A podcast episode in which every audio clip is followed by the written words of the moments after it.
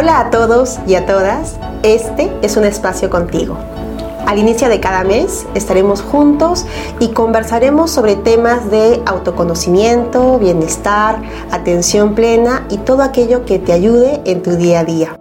Hace unos días lanzamos el programa de meditaciones y quienes escucharon la primera meditación me pidieron que profundizara un poco más sobre el tema de la atención tema muy importante y sobre el cual gira todas las meditaciones. Y si aún no has escuchado la meditación, atención y respiración, clique acá. ¿Por qué tenemos que practicar la atención? ¿Por qué nos cuesta tanto estar atentos? Nuestros niveles de atención no son constantes, es un sube y baja durante el día. Y es que nuestro día a día es ajetreado, nos consume la hipercomunicación y voy a decirlo nuevamente, nos consume la hipercomunicación. Somos seres humanos, sociables por naturaleza. Y la tecnología no ayuda. Es más, tiene tal sistema de recompensa de que nos seduce. Desde mi punto de vista, la tecnología ha creado una idea errónea de que el multitasking es bueno. Créeme, no estás prestando atención a ninguna de las tareas que estás haciendo a la vez. Pero sabes algo, y esto lo puedes encontrar en investigaciones, lecturas y videos, si eres alguien más visual, la tecnología no es la razón por la cual la atención se ve cada vez más debilitada. Es verdad, el smartphone no ayuda, lo tenemos al costado, pero lo mismo se pensó de la radio cuando se creó, de la televisión e inclusive de los libros. El elemento distractor por excelencia son nuestros pensamientos.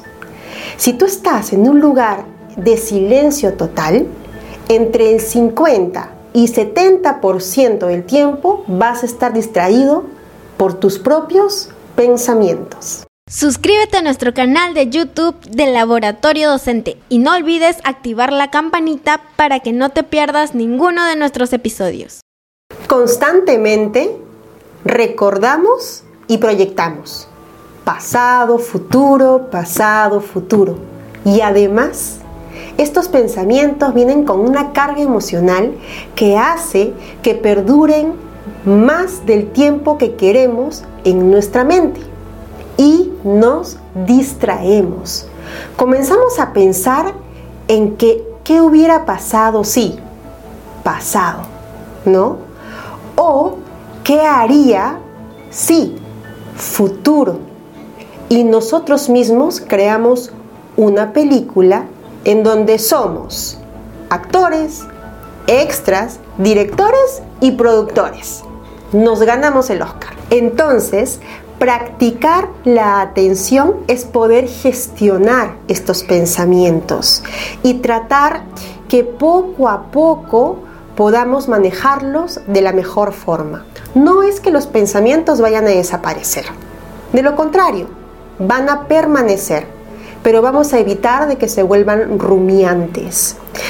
Esto empieza con la meditación y nos ayuda a través de la respiración a poder enfocarnos en el momento, en el ahora y concentrarnos netamente en un espacio con nosotros en la respiración.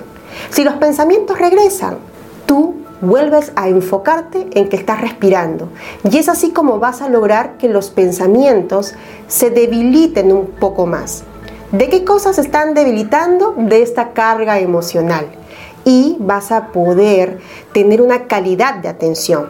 Esto es un ejercicio y lo vamos a poder lograr poco a poco. Cuando lleguen los pensamientos tendrás un músculo mucho más ejercitado la mente más ejercitada logrará de que estos pensamientos cada vez permanezcan menos tiempo en nuestra mente. En conclusión, el primer paso para todo esto es la respiración, la misma que nos va a permitir conocer y reconocer el estado en que nos encontramos, de tal forma que podamos tener una conciencia de nuestro cuerpo y a medida de que la vayamos practicando, podamos inclusive poder anticiparnos a nuestras emociones y gestionarlas cada vez mejor. Ahora sabiendo que la atención es un recurso tan preciado, a partir de ahora, ¿a qué cosa decides tú prestarle atención? Hemos llegado a la parte final del primer episodio de Un espacio contigo. Gracias por quedarte hasta aquí. Déjame en tus comentarios cómo te ha ayudado este tema. Hasta la próxima.